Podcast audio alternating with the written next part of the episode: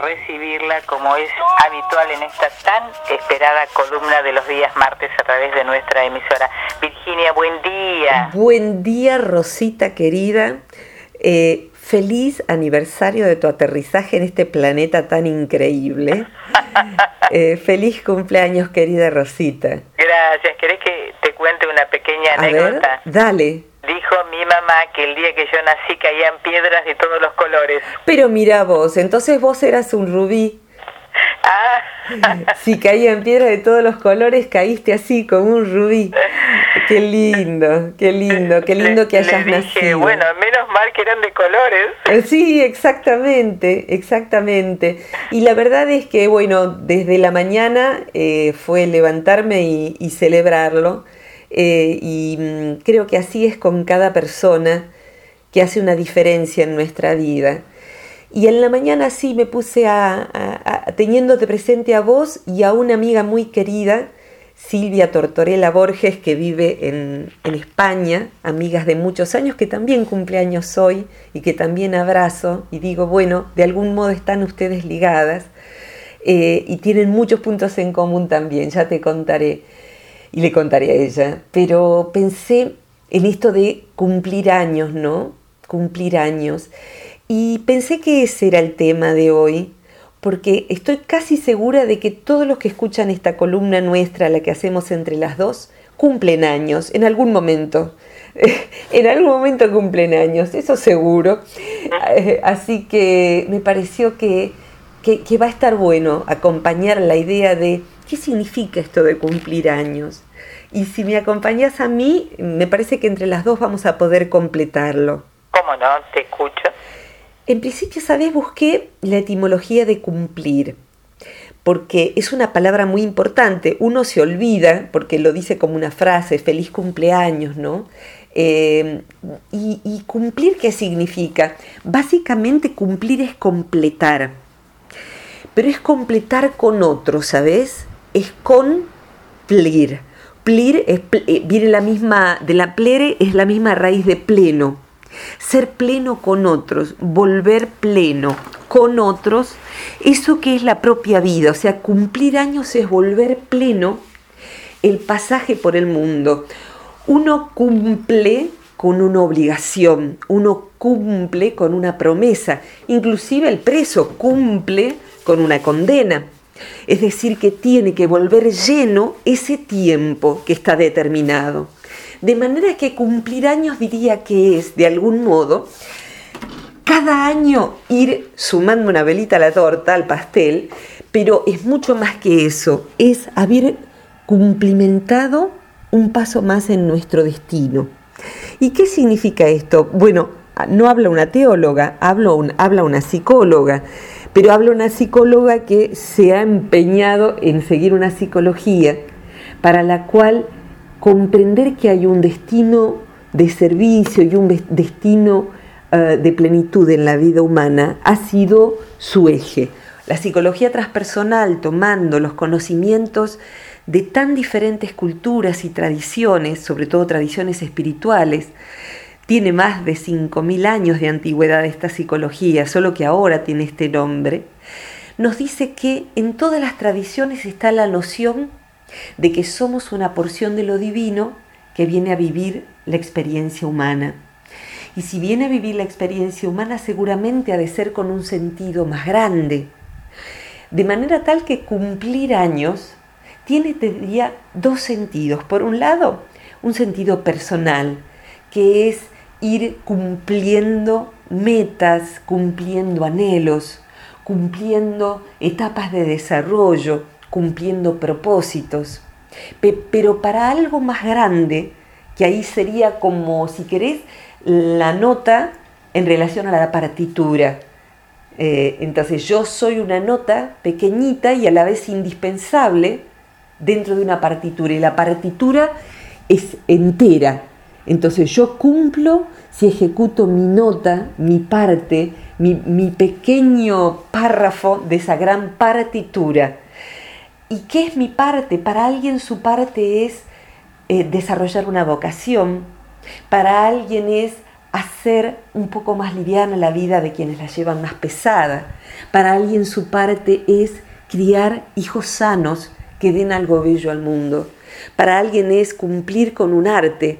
Y creo que dentro de lo que es tu parte, hasta donde yo la alcanzo a ver, es llevar a través de tu vocación a la casa de cada uno, al auto donde esté escuchando cada uno, una porción de belleza, de música, de algo que sirva para crecer, de información para manejarse mejor en el mundo, de compromiso con distintas causas, porque solo la información nos hace despertarnos de que hay alguien que está necesitando lo que nosotros podemos brindarle.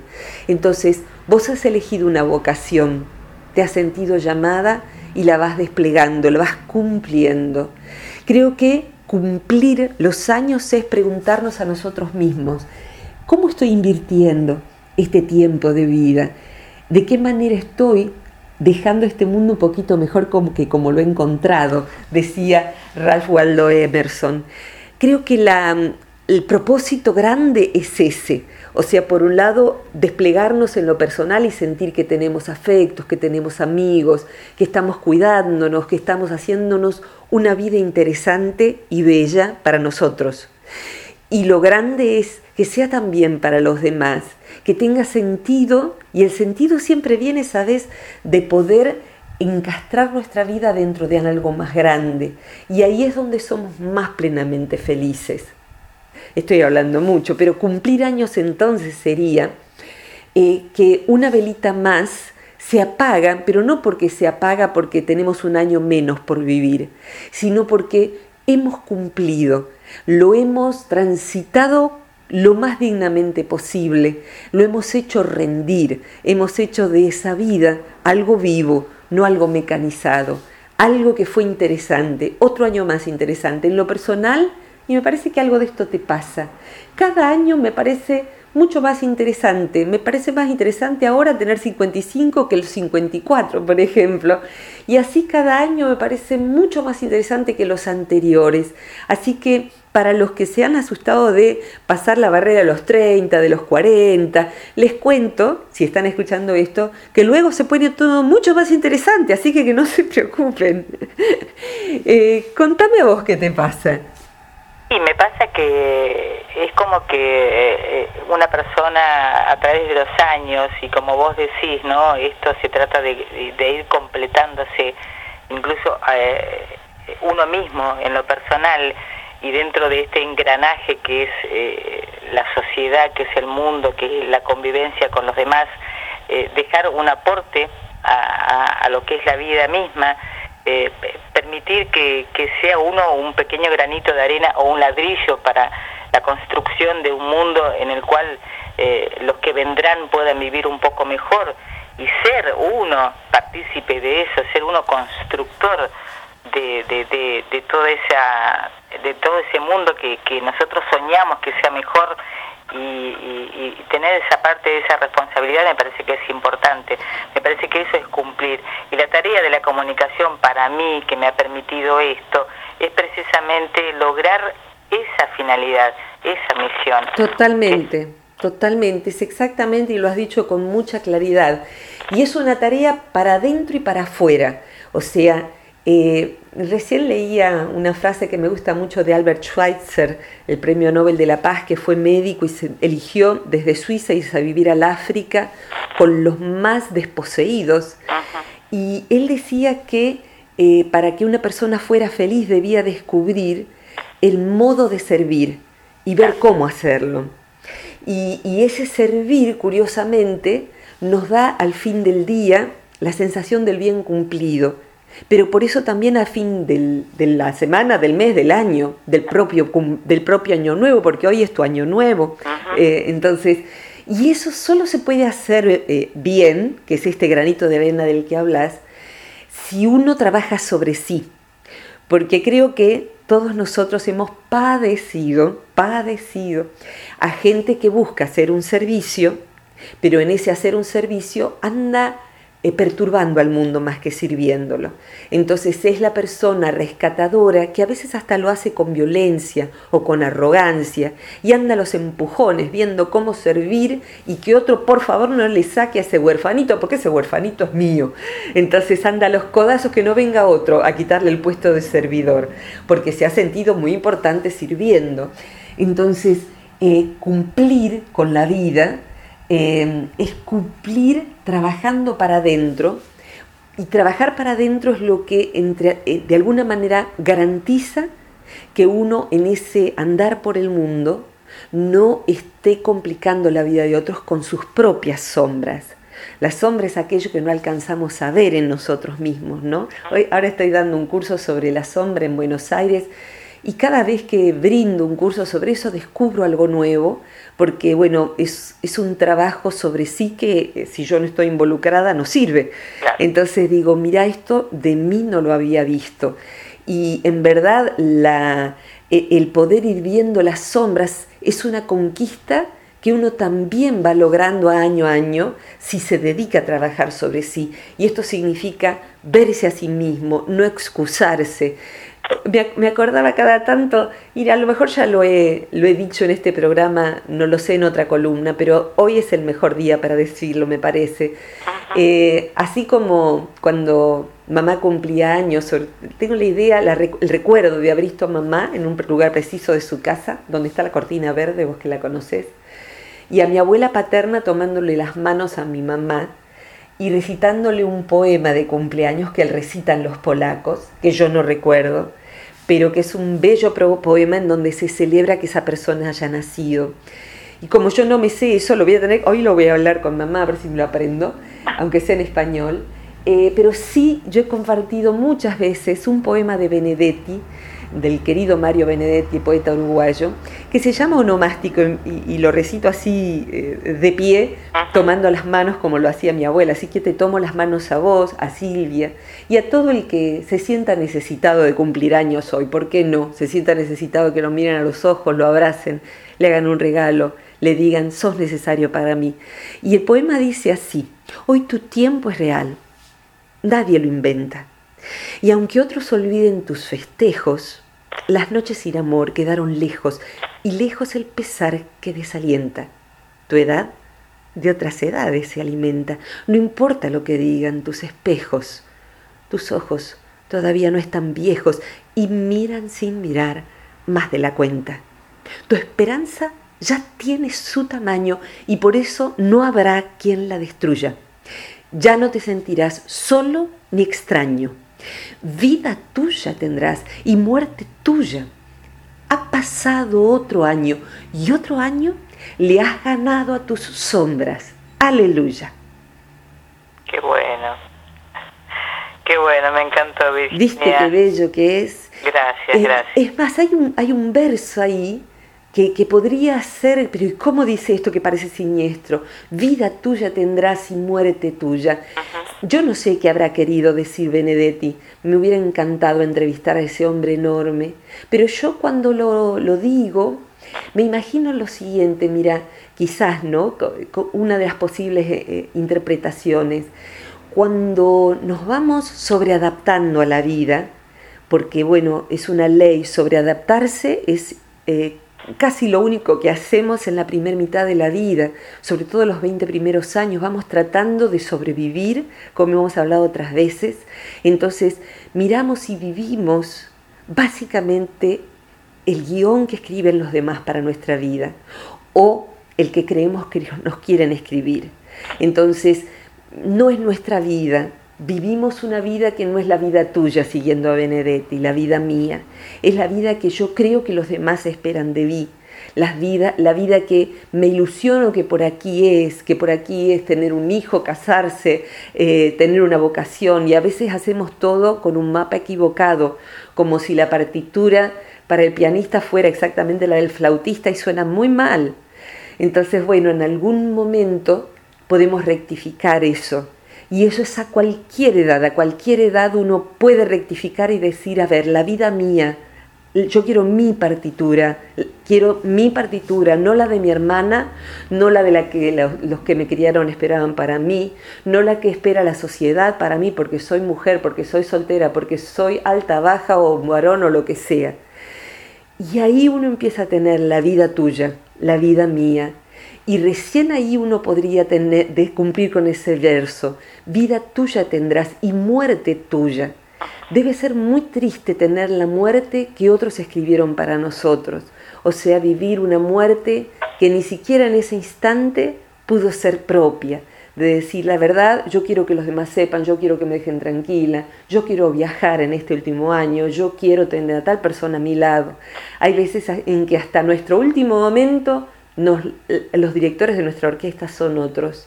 Creo que hay que reapropiarse de la propia vida, valga la redundancia, la vida de uno, con todas sus limitaciones, y con todas sus grandezas que a veces desconocemos y que solo conocemos cuando nos hacemos cargo de ellas. La otra vez, ¿sabes? Me escribió una persona por Facebook y ojalá escuche este mensaje y me decía que, que, estaba muy deprimida, que sus hijos se estaban yendo de su casa, que su marido ya no la quería y que su hija le decía, ya estás vieja, mamá. Y yo le pregunto, perdón, ¿qué edad tenés? Y me dice 55. Y la verdad es que me agarró un ataque de desesperación, porque le digo, corazón, tenés mi edad. A esta edad las mujeres, justamente gracias a que los hijos, si los tuvieron, empiezan a vivir su vida, empiezan una carrera universitaria si no lo hicieron, empiezan a hacer cursos de arte, a pintar, a cantar en un coro, a viajar solas si el marido no es lo que ellas querían o, ellas lo que el marido querían, a hacer un montón de cosas. No estás deprimida, estás distraída, como decía Facundo Cabral. Es en algún momento cuando uno va cumpliendo años, uno necesita clavar en la arena la propia bandera y hacer una declaración de independencia personal, aunque uno siga acompañado de amores, de amigos, de hijos, de lo que sea, pero decir, hago mi declaración de la independencia, mi propia constitución, esta soy yo, este es mi tiempo, este es mi cuerpo, este es mi territorio, esta es mi inteligencia, esta es mi sensibilidad, esta es mi vida. Entonces, yo no sé si esta mujer querrá su vida, su propia vida. Quizás si hasta ese momento vivió la vida que los demás escribieron, debe ser difícil de pronto despertarse y decir, pucha, viví para mi marido y para mis hijos y ellos ahora no me quieren, soplándole el aliento en su nuca. Bueno, buenas noticias tenés una vida, a ver qué haces con ella. Y bueno, sí, ya sé que es como una página en blanco, como si te dieran un lote y te dijeran, mira, te regalamos el lote, construite una casa. ¿Y ahora qué hago? ¿Por dónde se empieza? Y mira, se empieza haciendo un pozo de agua, curiosamente, ¿no? Literalmente es así, si fuera una metáfora, ahora que me sale, Literalmente, si a uno le dan un lote y uno no sabe qué hacer con él, para hacer lo que fuere, un refugio para perros, un comercio o una casa donde vivir, el primer paso es hacer un pozo hasta encontrar agua límpida. Por lo menos así es en el, campo, ¿no? donde vivimos nosotras, en las pequeñas ciudades. Entonces, hasta que uno hace ese pozo de agua limpia y encuentra su real raíz, a veces es doloroso y uno saca arena, barro, cosas asquerosas desde el fondo de la tierra, pero en algún momento fluye el agua limpia. Una vida que no ha hecho lo que vos vas haciendo, que vos te vas reapropiando cada año de tu vida y yo te veo y yo lo sé y les aviso a todos los oyentes de Rosita, ¿eh? eh cuando una vida no es así, cuando una vida no se apropia y toma sus tiempos libres y toma su creatividad y toma su inteligencia, su capacidad de servir, se vuelve un plomo, se vuelve un peso pesado, porque todo está detrás de todos los demás y alguna vez he escuchado a algún hijo diciendo, mamá, conseguiste una vida, déjame de joder. Y hay veces en que es una grosería y hay veces en que es una verdad grande como una casa. Porque como la persona no tiene una vida propia, anda detrás de los demás viendo si la puede rellenar con las necesidades de los demás. Y cuando eso cesa, queda la posibilidad de decir, a ver, ¿y yo qué vida me genero? ¿Yo qué vida me genero? Es una gran oportunidad. Algunos porque tienen que empezar de cero y otros porque como vos han ido construyendo o como yo hemos ido construyendo año tras año. y hemos ido ganándole un año más a nuestras sombras. En tu caso yo sé que es así. No sé si, bueno, en este fárrago de palabras que me sale, si hay algo, por favor, que quieras preguntar, compartir de tu propia experiencia en todo esto. No, la verdad que es, fabuloso escucharte porque uno va elaborando también eh, a medida eh, que vos eh, describís este concepto que tenés sobre el hecho de cumplir años y de lo que significa, ¿no es cierto?, la plenitud de la vida de cada persona, uno va pensando si lo que hizo lo hizo bien o lo hizo mal. Y me da la impresión de que en mi caso personal, en mi vida personal, siempre traté de, de buscar eh, el, precisamente ese punto, el de la plenitud, el de pensar qué es lo que debo hacer para sentirme bien conmigo, para hacer lo que yo necesitaba hacer, que de hecho creo que lo, lo he logrado. No me importó el tiempo que pasó ni los precios que tuve que pagar. Lo único que me importaba era eh, poder caminar hacia la meta y disfrutar ese camino que llevaba hacia la meta. Eh, estoy conforme, eh, no te digo que me resigno a, lo que he logrado, sino que siempre sueño con, con llegar un poquito, no más alto, pero sí eh, escalar un, un pasito más para, para sentirme mejor de lo que me siento hasta el momento y me hace feliz que los demás sean felices, eso me parece muy importante, me hace feliz la familia que tengo, eh, me hace feliz el hecho de, pensar que tuve un buen padre, que tengo una buena madre que todavía me sigue cuidando a pesar de, de, la distancia eh, que nos separa, por supuesto, física. Sí. Pero creo que eso es importante, saber que hay alguien que vela por, por vos, aunque no esté al lado tuyo.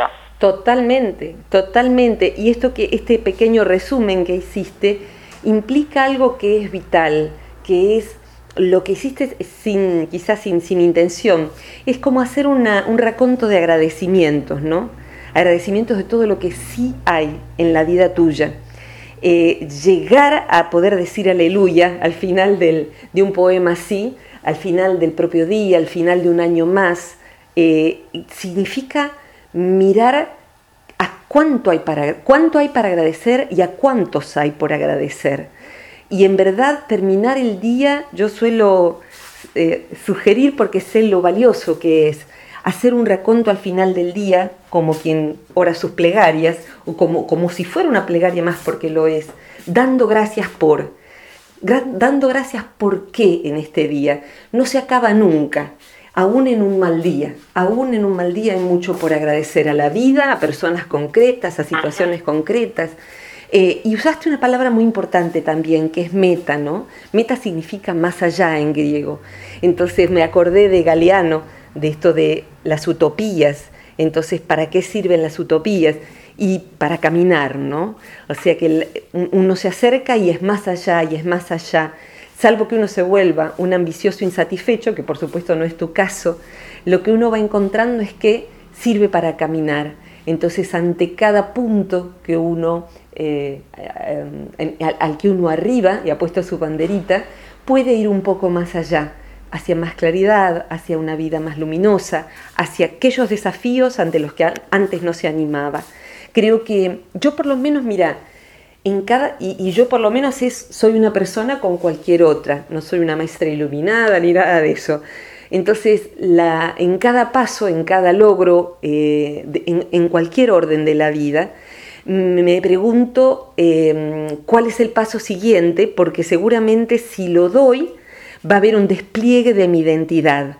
O sea, va a haber miedo, va a haber eh, sensación de que no puedo, de incapacidad, de que mejor que lo haga otro. Pero si me posiciono ante eso y digo, bueno, me completo haciendo esto, me despliego un poco más haciendo esto, a ver cómo lo hago y me dispongo, una vez hecho, veo que ya no soy la misma persona que antes de hacerlo.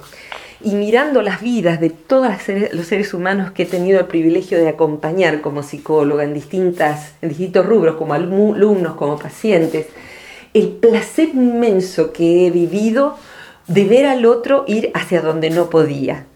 O sea, de, haber avanzado hacia allí y haber desplegado su identidad gracias a haber hecho aquello que sentía que todavía no podía.